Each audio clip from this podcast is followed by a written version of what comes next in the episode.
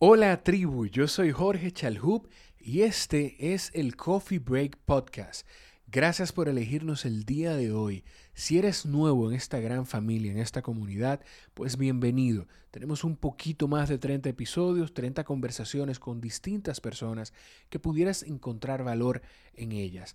La de hoy les digo en un segundito de quién se trata. Primero, quiero hablarles de nuestros aliados de la esquina del sofá. Es una plataforma de acompañamiento y entrenamiento para deportes de resistencia a distancia.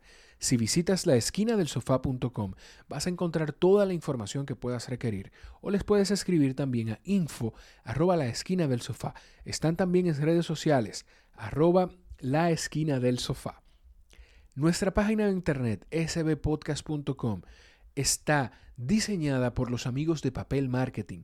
Más que marketing digital, Papel Marketing está ahí en redes sociales, tal cual como lo escuchan, Papel Marketing los puede encontrar y busquen su asesoría. Son personas especiales y trabajadoras que siempre, siempre, siempre van a buscar lo que mejor te acomode.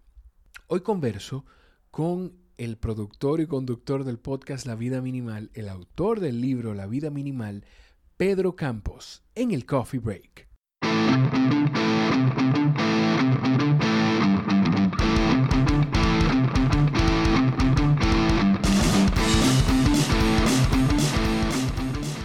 Yo creo que esta es la primera vez que hablo desde, bueno, mi podcast es reciente, o sea que va a haber muchas primeras veces, pero este es especial porque estoy hablando con un invitado desde Monterrey, México, el señor Pedro Campos. ¿Cómo estás, Pedro? Hola Jorge, muy bien, contento de platicar contigo. Qué bueno, qué bueno. Nosotros aquí felices de, poder tenerte en el podcast y, de tu disposición, porque solamente hice escribirte y pudimos coordinar de inmediato para, para un par de días después la conversación. Sí, siempre, siempre me gusta platicar, sobre todo con otras personas que, que tienen podcast.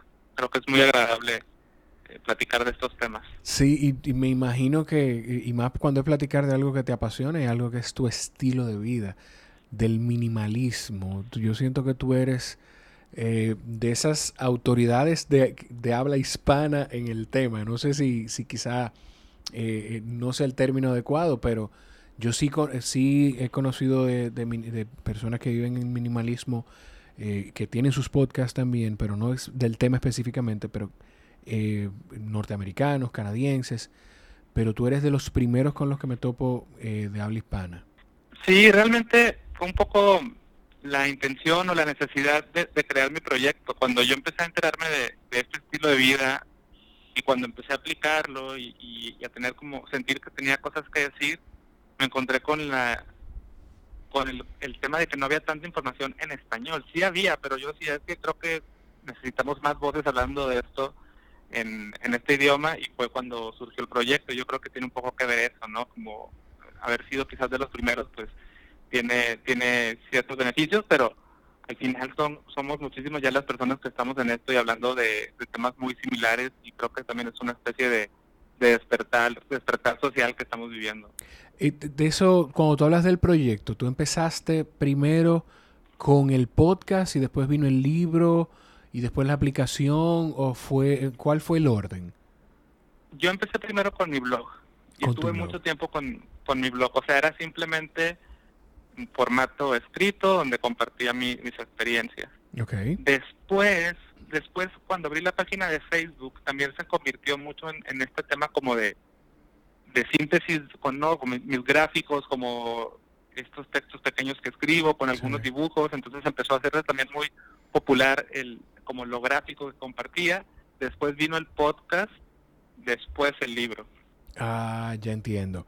Entonces, que sí. que es bueno que la gente sepa que tú tienes tu podcast, La Vida Minimal, en las redes sociales está como igual, La Vida Minimal, y tienes tu página de internet, tu libro, tienes una aplicación todavía corriendo, me parece, y también eh, ahora tienes el, el tarot de preguntas. Sí, Sí, el, la aplicación y el tarot de las preguntas son como pequeños proyectos que, que surgen, que se me ocurren y que les doy vida así como de como con un sprint, ¿no? Los hago rápido y salen y ahí también andan circulando por ahí. Qué bien. Pedro, ¿y cómo, cómo es que tú entras en este viaje del minimalismo? Porque todos los que nacimos en este grupo, de, en esta generación y antes de nosotros, pues eh, es, eh, el minimalismo es quizás todo lo contrario a lo que crecimos viendo y más en las familias latinoamericanas. Sí, realmente sí, sí es un estilo de vida que, que se podría decir medio contracultura, ¿no? Como un poco ir contracorriente. Yo, yo realmente, yo nunca sentí que estuviera teniendo una vida completamente opuesta a lo que es el minimalismo, ¿no? O sea, he leído historias de personas que estaban en un en un opuesto, ¿no? Estaban eh, con muchísimo consumo, con un montón de pertenencias, un agobio en sus vidas, se encuentran en el minimalismo cambian radicalmente. Yo no tanto, yo realmente ya tenía un poco en, en mi interior como esta esta necesidad de vivir así como simple, pero sí me dejaba llevar, ajá, sí, como que en, mi esencia ya estaba eso, digamos. Sin embargo, sí me dejaba llevar mucho por, por la corriente social, no, como que también yo me sentía un poco raro como de ser así. Entonces cuando yo encuentro, eh, me encuentro un libro que se llama El Poder de lo Simple, eh, me lo encuentro incluso en un momento de mi vida en el cual también sí me estaba dejando llevar mucho por el estrés, por por el tema de perseguir un cierto estatus, ¿no? Eh, en el mundo del trabajo. Pero, sin embargo, yo me sentía bien, o sea, tampoco estaba así como te digo en el otro extremo. Entonces me encuentro este libro, El poder de lo simple, empiezo a leer y digo, es que esto es lo que a mí me representa, con esto me identifico, esto es lo que yo quiero. Y, ahí cuando... A aplicar varias... Me, me imagino, perdóname, que cuando le, le das nombre a esa forma que tú sentías que eras como que eras distinto a los otros, como por qué que yo no quiero estas cosas, me imagino que eso te tranquiliza un poco. Exacto, como que conectas y te das cuenta que hay, como que tiene un nombre y que, está bien y que hay más personas haciendo lo que, que han experimentado ciertas cosas positivas. Entonces yo empiezo a hacer cambios. Obviamente tampoco estaba, yo no tenía una vida tal cual minimalista, ¿no? sino como que en mi ser estaba esa búsqueda entonces sí me empecé a deshacer de, ciertas pertenencias, coincidió incluso todo este momento con el con mi matrimonio, con casarme, con mudarnos a una casa, entonces como que vino todo muy bien y empecé a sentirme como tan tan bonito que dije esto lo quiero compartir y con esto me quiero quedar ya, ¿no? O sea, es como la vida que quiero tener. ¿Y tu esposa cómo lo tomó en ese momento? Porque me imagino que tú leíste el libro y, ya tu personalidad era de una persona, como tú lo dices, que, no era, no vivía con tantas cosas encima. Pero, ¿cómo es esa, esa transición de tú empezar a ser minimalista? Que creo que no hemos sido justos con la audiencia. Yo quisiera que le busquemos una definición para la audiencia. Empezar a ser minimalista y empezar una vida eh, o, una familia con una persona que no lo es, porque me parece que ella en ese momento no lo era. Claro, bueno, pero primero para, para plantear un poquito la definición de, del estilo de vida minimalista. Sí. Yo, yo lo he definido como, como hacer espacio en tu vida para las cosas que realmente importan. Y esto significa, pues, desprenderte y, y, digamos, dejar ir todo ese montón de cosas o cambiar tus prioridades alrededor de las cosas que no son tan importantes, como el acumular pertenencias que tal vez un día vas a necesitar, pertenencias que no usas, eh, dejar de consumir cosas que no son esenciales, mm, usar tu tiempo de una manera como también como más consciente, con más enfoque, es decir, menos es más, ¿no? O sea, tener menos, hacer menos, comprar menos, pero que eso te impulse a tener más recursos para las cosas que para ti son realmente importantes, ¿no? Tu paz interior, tu salud, tu bienestar, tus relaciones, etcétera. Entonces, pues esto implica un reto para muchas personas, ¿no? Porque estamos acostumbrados a buscar la felicidad, la plenitud en, la, en lo material, en el hacer más, en el estatus, en, todo este montón de cosas que nos han vendido a través de la publicidad, de los medios de comunicación. Entonces nos sentimos súper agobiados porque nunca nos sentimos realmente plenos y nada más seguimos acumulando y haciendo y estamos viviendo muy en automático. Porque no somos lo que somos, sino lo que tenemos. La forma en la que vivimos es, no somos lo que somos, sino lo que tenemos. Somos lo que tenemos. Ajá, exacto, exacto. Y bueno, el minimalismo es descubrir que en realidad eres eres lo que hay dentro de ti y, lo que tengas o no tengas, en realidad solamente es como un complemento. Entonces, ajá, como dices, cómo, cómo complementarte tú con otra persona quizás en este caso como mi esposa, ¿no? Que, que pues no, no, todavía no. Es que yo creo que todos nos sentiríamos muy necesitados del minimalismo si lo conociéramos más, ¿no? Entonces, ella no lo conocía, yo se lo empecé a presentar y en realidad lo ha ido adoptando eh, a su propio ritmo y a su manera. Yo he aprendido también, al principio la quiso como medio forzar un poco, ¿no? Sí. Y eso no, no es lo más recomendable. Uno quiere como, como, como, poner en un frasco esa pasión y ese y todo eso que uno tiene y, dárselo. Mira, tómate esto, tú vas a ver que te va a gustar. Ajá, eso, eso, eso no, no funciona. O sea, andar predicando y convenciendo a todo el mundo no es la mejor opción. La mejor opción es hacerlo tú y a través del ejemplo inspirar a otros. Y así fue un poco como sucedió en, nuestra casa, ¿no? Como cuando ella se dio cuenta cómo empezó a sentirse mi lado del closet o del armario, ¿no? Sí. Cómo empecé a sentirme yo, ella quizás como que se sintió inspirada, lo hizo y ahora estamos como juntos en esto, pero yo tuve que aprender a dejarla que ella viva su minimalismo a su manera, ¿no? A su ritmo y a su forma. Pero es que tú sabes también, Pedro, que, que pasa que nosotros, los seres humanos, le damos significado a las cosas. O sea, a mí me pasa que me gustan los, los coffee mugs, las tazas. Y yo tengo, tomo café siempre en la misma, pero tengo cuatro o cinco aquí en, en, las gavetas de la cocina. Y así nos pasa a todos con otras cosas. Hay, hay a quienes les pasa con las gorras, hay a quienes les pasa con, con los adornos de los viajes, que va, un, visita un sitio y compra algo, un souvenir y se lo lleva a casa. ¿Cómo, cómo combatimos eso los que...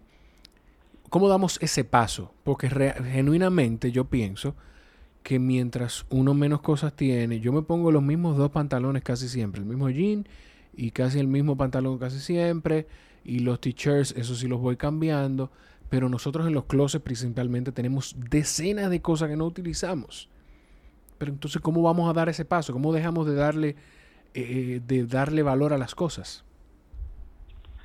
Creo que primero también es entender que tampoco hay nada de malo en las cosas y que necesitamos cosas y que incluso podemos tener cosas que no son meramente necesarias, sino que cosas que nos inspiran, ¿no? Un adorno muy bonito que tenemos en la pared y que lo vemos todos los días y nos, nos hace sentir bien. Se vale, o sea, yo, yo, no, yo no digo quédate nada más con lo súper mínimo, lo menos que puedas tener y esa es la clave de todo. No, es entender que podemos convivir y relacionarnos con las cosas, pero la clave creo es como prestar más atención a, a, esa relación con las cosas y cómo nos está haciendo sentir. Entonces, quizás para ti no hay ningún problema en que tengas tres o cuatro tazas. Es probable que algún día se te llegue a quebrar una y ahí tienes la otra y no pasa nada. Pero imagínate si tuvieras diez tazas y están empolvadas y tu cocina está saturada y llena y tu cocina se ve desagradable y tú no te sientes bien porque tienes un montón de cosas ahí, entonces ahí es cuando, y, y, si un día se te llega a perder tu taza, tú sufres y lloras porque tu taza valiosa se te perdió, entonces ahí es, la relación no está funcionando, no te está aportando algo bueno, ¿no? Ok. Entonces, yo creo que así lo veo yo, como primero entender como cuál es la relación que tienes realmente con tus cosas y cómo te está haciendo sentir esa relación y después entender qué es tu prioridad realmente en tu vida y, qué tanto espacio esas cosas le están robando a lo que es prioritario. Entonces, si tú por, por estar comprando cada vez más, más gorras o más tenis o más ropa, estás dejando de usar quizás tu dinero para otras cosas que son más importantes o estás eh, no te sientes a gusto porque compras y compras y nunca logras sentirte bien es cuando hay, hay, hay que como reordenar nuestras prioridades. Entonces, es que a veces me hago bolas al explicar esto porque es como son muchas piezas que hay que ir juntando, ¿no? Sí. Pero la clave creo que es entender qué es lo que realmente tú quieres en tu vida y cómo puedes hacer más espacio para eso y atreverte a dejar ir y darte cuenta que las cosas son solo cosas y que, y que está bien si no están ahí. ¿Cuál, ¿Cuál tú sientes que fue esa, esa, esa cosa o eso de lo que tú te deshiciste que se te hizo más difícil, pero tú sabías que era algo que no lo necesitabas en tu vida, que no era esencial y que no hacía nada ahí? Realmente no fue tan difícil para mí, pero por ejemplo, yo, yo soy músico y me gusta componer canciones y grabar. Entonces yo tenía por ahí algunos pedales de efectos para la guitarra. que los pedales realmente eran más para tocar en vivo que para producir música. Entonces yo no tocaba tanto en vivo, pero yo sentía que, o sea, para mí renunciar y, y vender esos pedales de guitarra significaba también como aceptar que, en el fondo yo no soy la persona que va a subirse a un escenario todos los fines de semana a tocar música, ¿no? Sí. Entonces me costó un poco de trabajo porque más, más allá del cariño que le pudiera tener a estos aparatos electrónicos, era la idea de aceptar que yo ya no soy esa persona que, que va a hacer tocadas de rock, ¿no? Sino que prefiere estar en su casa simplemente componiendo canciones. Eso, eso está muy interesante porque muchas veces nos pasa eso y, y, y, es eso que tú dices, que desprendernos de las cosas, a veces aunque no lo aceptamos, o lo que nos hace más difícil desprendernos de las cosas entonces, es aceptar que ya no somos esa persona o que ya no vamos a ser esa persona que pensamos que, queríamos ser. Eso, eso es la clave de todo. ¿Por qué? Porque cuando te permites dejar ir esas cosas, esos objetos que representan a alguien que ya no eres, ¿qué sucede? Que empiezas a hacer espacio para la persona que realmente eres o la, o la persona que realmente quieres ser. Claro. Y es ahí cuando empieza a suceder un poco también la magia de encontrarte contigo mismo y de autoconocerte. Yo le decía a mi esposa hace unos días, yo le decía, mira, tenemos que ver cuáles son las cosas que nosotros realmente, yo no, yo para nada, yo estoy muy lejos de ser minimalista, pero sí siento que, que si ya no se necesita comprar algo, eh, mi mamá, por ejemplo, vive fuera de República Dominicana y me dice, ah, mira, estos pantalones están en especial, eh, ¿qué número de tú eres? Y yo, no, no, mamá, espérate. Ya yo tengo dos, dos, tengo un jean negro, tengo uno de este color y tengo este otro. Realmente yo no lo necesito. O sea, como que siento que tengo esa conciencia con algunas cosas. Yo le decía el otro día, no sé si a, ustedes le pasa igual, que me pongo a pensar y mientras más cosas uno tiene, más reguero se hace, más hay que limpiar, más hay que, más hay que cuidar. Sí, totalmente. O sea, cada cosa que incorporamos en nuestra vida, pues ocupa un espacio y ocupa tiempo de nuestra parte y ocupa energía y ese espacio, tiempo y energía, qué mejor que usarlo para otras cosas en lugar de un otro par de pantalones que tal vez nunca te vas a poner. Claro. Pedro, y también, fíjate, ah, también, no, dime, dime. No, no, adelante, perdóname. Iba a decir que también, esto también repercute mucho en nuestra, en nuestra autoconfianza, porque a veces el sentirnos seguros de nosotros mismos lo buscamos a través de las cosas que tenemos. Entonces, si yo tengo suficiente ropa, yo me siento seguro y protegido. Si yo tengo eh, una casa de tal tamaño, lo que sea, me siento como exitoso y me siento valorado y, etcétera. Pero cuando empiezas a cuestionar esto, te das cuenta que la confianza viene de ti y que, y que eres capaz de hacer lo que quieras y de resolver lo que sea sin necesidad de que esas cosas lo resuelvan, ¿no? Como que uno mismo es suficiente sin necesidad de todo lo demás. Tú, tú eres un gran ejemplo de que, de que uno lo que quiere lo puede conseguir tú le puedes compartir a la audiencia. Eh, señores, visiten el podcast de Pedro, La Vida Minimal. Está disponible en Spotify, en Apple Podcasts y en, todas las demás plataformas de audio. Y él, algunas de las cosas que estamos hablando, él las ha compartido ya en su podcast. Pero tú, hay una historia que tú compartes de tu primer empleo. ¿Cómo fue? De mi primer empleo. Ah, claro, sí, sí, sí, recuerdo que fue cuando estaba buscando un trabajo en una agencia de publicidad. Bueno, yo no siquiera sabía qué, quería hacer exactamente, solo quería sabía que quería ser un creativo publicitario, ¿no? Las personas que se les ocurren las ideas para hacer anuncios. Que igual que te gustó la creatividad y todo. Que de una forma u otra, de una forma u otra te pasó como con el minimalismo. Tú sabías que querías eso, pero tú no sabías que, que ser un creativo publicitario era eso. Ajá, exacto, como que dentro de mí había la, como la, inquietud por hacer algo, por vivir algo, pero no sabía que tenía nombre. Exacto. Hasta que encontré un anuncio donde sí tenía un nombre, que era redactor creativo, y lo que hice fue como simplemente tomar acción y hacerlo, y también me, me preocupé por hacer un currículum especial para conseguir ese trabajo en particular. Fui y, y, lo entregué y lo hice lo más creativo posible y no tenía, no tenía yo nada de experiencia, pero creo que fue mucho como la actitud y la, vibra que le puse que logré conseguir ese trabajo, que después pues me llevó a, muchos otros lugares. Y, fue lo que le dio un poco el rumbo también a, a, mi, a mi vida profesional. Ese, de, de, ese trabajo fue que tú partiste y empezaste a dedicarte plenamente a tu labor profesional ahora con el podcast, con el libro y con y todo lo que haces o, o tuviste otro, o tuviste otro trabajo? No, realmente o sea, al principio fue todo el... O sea, yo trabajé mucho tiempo en agencias de publicidad como, como creativo. Después viene el, rompimiento con esa industria cuando descubro que a lo que me estaba dedicando realmente era a convencer a personas de comprar cosas que no necesitan, porque al final mis ideas iban a comerciales de televisión para anunciar tarjetas de crédito y para vender ropa y para vender contrario a tu contrario a tu ideal.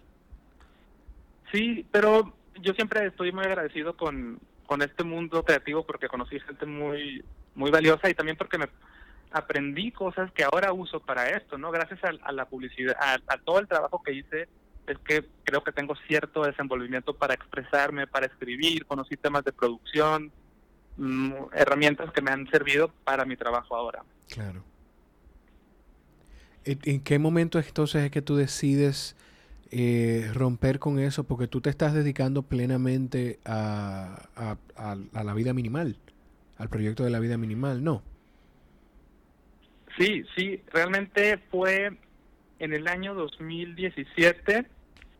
No, o sea, en 2016 empecé con mi blog y para finales de ese mismo año siento como la contradicción y renuncio y digo, voy a ver que tenía bastante dinero ahorrado por lo mismo que ya era minimalista y tenía como un muy buen trabajo, entonces tenía como ahí bastante fondo para poder vivir un buen tiempo sin, sin trabajar. Entonces me aviento y me aventuro a hacer esto y, y ahora ya es como mi trabajo principal. Obviamente de aquí se desprenden cosas, ¿no? El dinero realmente no viene en su mayoría del podcast o ni de los libros, sino viene de los cursos que doy en empresas, de conferencias que, que son pagadas, ese tipo de trabajo que, que, es lo que me ayuda como a sostenerme, pero sí estoy tratando de enfocarme 100% en todo lo relacionado con, la vida minimal. Y en, tú haces conferencias pagadas y cursos en empresa.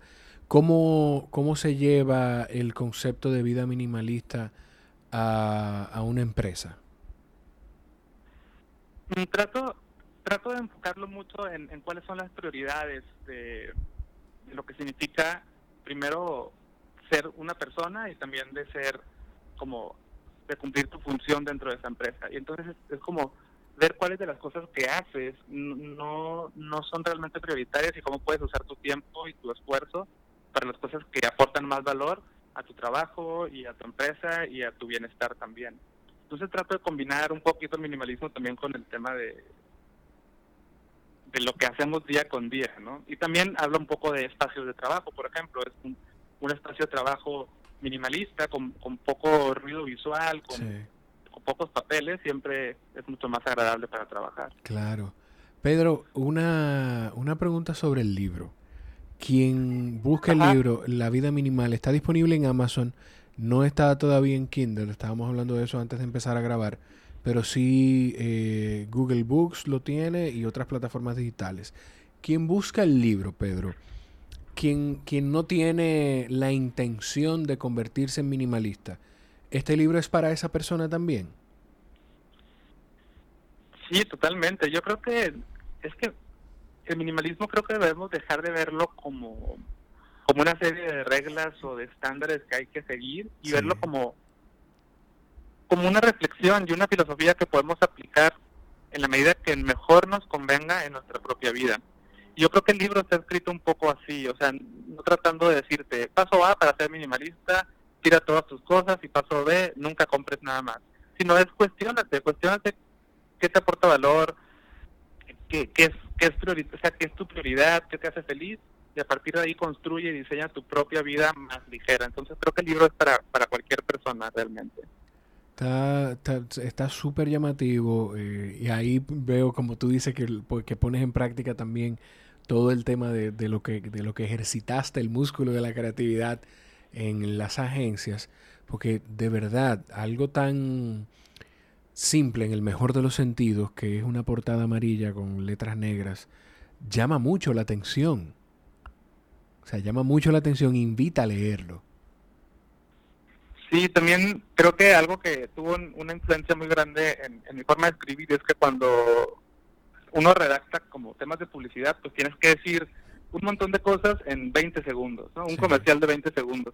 Entonces aprendí a, sintetizar todo y así me es natural ahora escribir como con muchísima síntesis. Y creo que también el libro, por eso es relativamente como corto y fácil de leer y lo puedes leer en un día si así lo deseas. Eh, yo te quería preguntar, ¿qué tú sientes que es lo más retador de, de este estilo de vida para ti? O sea, ¿qué ha sido lo más retador de este estilo de vida para ti? O si ha habido algo retador. Creo que, creo que hay dos cosas. Una es externa y otra es interna. La externa es que, pues, como decíamos al inicio, es, un estilo de vida contracorriente y, y hay personas que no lo van a entender y que te van a, a confundir con una persona conformista o mediocre. y, y, va a ser a veces difícil como explicar o encajar en ciertos círculos una vez que tú cambias tus prioridades y tu forma de vida. Y la, la parte interna no es que sea difícil ni tampoco retadora, sino que es como un camino muy interesante al que nos enfrentamos y es el, el autoconocimiento y el, y el romper con tus propias creencias y tus propios paradigmas y cuestionar todo lo que has aprendido. Y, y eso para mí es la parte más, más bonita y más interesante de, de este proceso de simplificar y aligerar nuestra vida, que es que nos vamos conociendo y vamos rompiendo con lo que toda la vida hemos creído que, que, es y que tiene que ser. Tú sabes que tú mencionas lo de lo de que la gente te pueda ver como alguien conformista. Y yo he tenido mucho un debate eh, en las últimas semanas, ni siquiera debate, eh, digamos que sí entonces, que es un debate con algunas personas hablando de, de, lo que puede ser exitoso o no. El éxito es como, como lo pueda definir cada quien, que una persona exitosa no necesariamente, no necesariamente para tú sentirte exitoso. Yo no quiero hacerme multimillonario, yo no necesito ser multimillonario. Si yo puedo producir dinero en un punto en el que yo pueda disfrutar algunas cosas con mi esposa, mi hijo, eh, pero igual yo sienta que estoy trabajando, haciendo algo que primero aporto y segundo disfruto o, poniéndolas al mismo nivel, aporto y disfruto, pues para mí eso es ser exitoso, sin tener que vivir en la mejor casa, en la mansión más grande, ni en la mejor zona de mi país. Claro, yo, yo siempre he pensado que el éxito no es algo que, que se ve ni se toca, el éxito es algo que se siente. Y uno puede sentirse completo, exitoso, realizado, de muchas maneras uno puede sentirse exitoso eh, vagando por el mundo sin tener una casa y si uno se siente completo así, está bien. Entonces, y hay muchas versiones de éxito, pero la clave es en, cómo se siente, ¿no? Y yo creo que debemos prestar más atención a cómo nos estamos sintiendo, porque a veces también por perseguir ese éxito, eh, el, el, este, el, éxito, el éxito preestablecido, el que todo mundo persigue, nos puede hacer sentir miserables realmente. Y, es por eso que, como tú dices, hay que voltear a ver cómo lo que para cada quien es éxito. No vivir, no vivir bajo los estándares de éxito ni las expectativas del otro, sino bajo las de nosotros. Exacto. Esa es como la clave. Pedro, tú me comentabas, tú me comentabas sobre los envíos internacionales que has tenido que hacer o que, o que estás programando para el libro La vida minimal. Sí, el, libro realmente se puede comprar eh, casi desde cualquier parte del mundo en formato físico a través de Amazon o una página que se llama buscalibre.com o como tú dices a través del formato digital. Pero también me interesa como hacer envíos con la dedicatoria, con el libro dedicado. Claro. Y, lo que estoy haciendo es hacer envíos como comunitarios, colectivos, que se reúnan eh, diferentes, o sea, varias personas que viven en la misma ciudad. Yo hago un envío a una de esas personas que se se proclame como voluntaria para después repartir el libro a quienes ya lo compraron. Entonces, si alguien ahí en Santo Domingo le interesa, puede escribirme y, nos organizamos para hacer esos envíos colectivos con la dedicatoria. ¿Dónde pueden escribirte? ¿A través de la página o tu correo? ¿Dónde? Sí, a través de, mis redes, de, a través de la vida minimal en Instagram o en Facebook o en mi página también ahí pueden encontrar toda la información. Perfecto. Yo a toda la gente que nos está escuchando, como saben, en la descripción del episodio yo voy a poner todos los enlaces a las redes sociales de Pedro y a la página y, al libro también. Voy a buscar el, el enlace de Google Play. Yo de verdad, Pedro, espero que podamos hacer un episodio en persona, poder conocerte a ti, poder conocer a tu esposa. Eh, ojalá o en México en algún momento o aquí en Santo Domingo, quién sabe. Y te tenemos aquí en algún momento como conferencista en alguna de estas charlas que, regularmente se hacen. Ojalá que sí. Espero, espero pronto poder hacer una pequeña gira por, por Centro y Sudamérica. De verdad, ¿tú te, tú te esperabas, antes de dejarte ir, Pedro, tú te esperabas cuando empezaste con el blog y, eh, que esto podía convertirse en lo que se ha ido convirtiendo. Tu podcast, que no hemos hablado de él, definitivamente hay que hablar del podcast antes de irnos. Tu podcast es uno de los más escuchados en México. Tu libro, sin, yo no tengo el dato, pero sin duda debe ser uno de los más vendidos. Porque de verdad que donde sea que lo, donde sea lo estoy, veo que o se agotan en un lugar y tú tienes que ir a hacer el, dejar el refill eh, o, ahora tienes la gente que te escribe buscando esos envíos internacionales. O sea, eres conferencista también. ¿Tú te imaginabas eso cuando empezaste con el blog?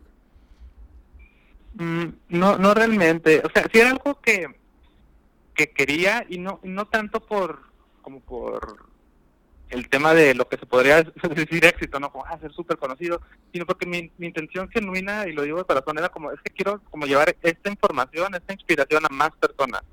Entonces sí era algo que yo que yo me imaginaba de alguna manera haciendo, o sea, sí quería ser como ese vocero de ese estilo de vida que creo que más personas deberíamos de conocer.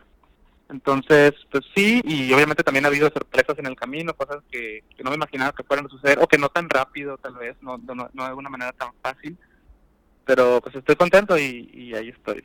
Qué bueno. Mira, antes de irte, el podcast. Cuéntame de ese paso al podcast, de decir, déjame ver cómo entonces puedo seguir compartiendo mi mensaje y cómo te has sentido con este formato que en México sí ya está un poquito más establecido que en otras partes de Latinoamérica, pero no deja de ser algo novedoso.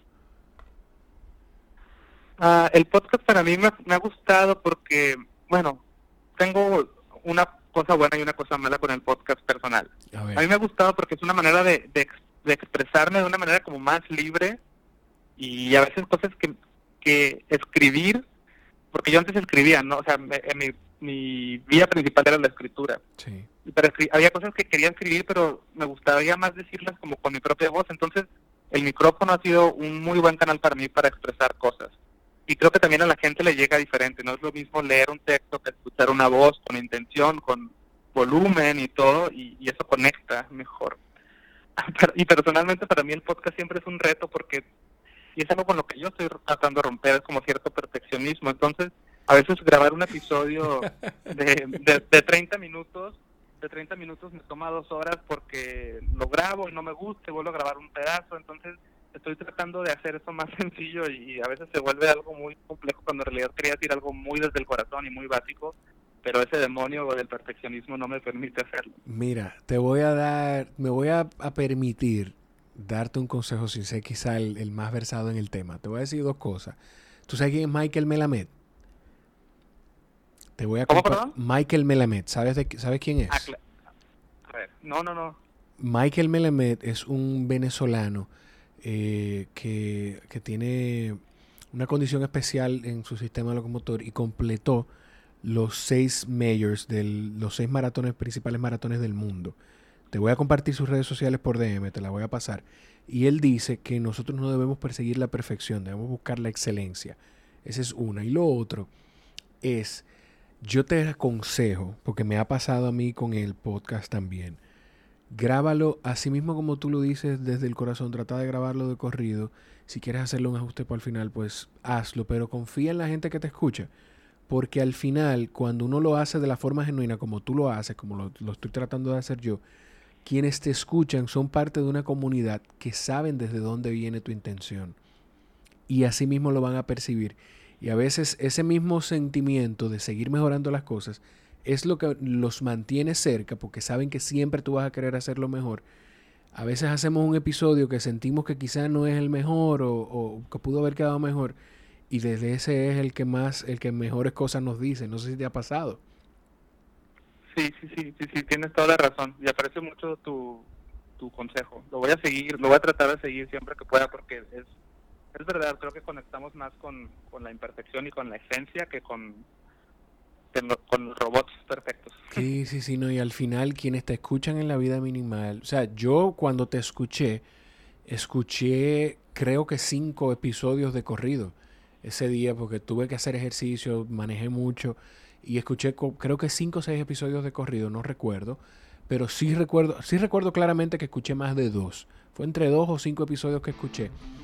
Y, uno conecta contigo porque tú hablas desde, un sentimiento genuino y la gente que te escucha es tu comunidad. Y a mí la gente que me escucha en el podcast se va haciendo una comunidad y a quienes se lo van compartiendo. Por eso yo le, digo a la gente, compártelo con una persona que tú sientas que le puede encontrar valor. Porque así mismo van formando parte de esta comunidad. Pedro, gracias de verdad por tu tiempo, gracias por, por regalarme un poquito de tu tarde de lunes Gracias, gracias a ti. Disfruté mucho esta plática y espero que a las personas que, que nos escuchen también les haya parecido una buena conversación. Un honor. Gracias a ustedes por estar ahí. Nos escuchamos en la próxima.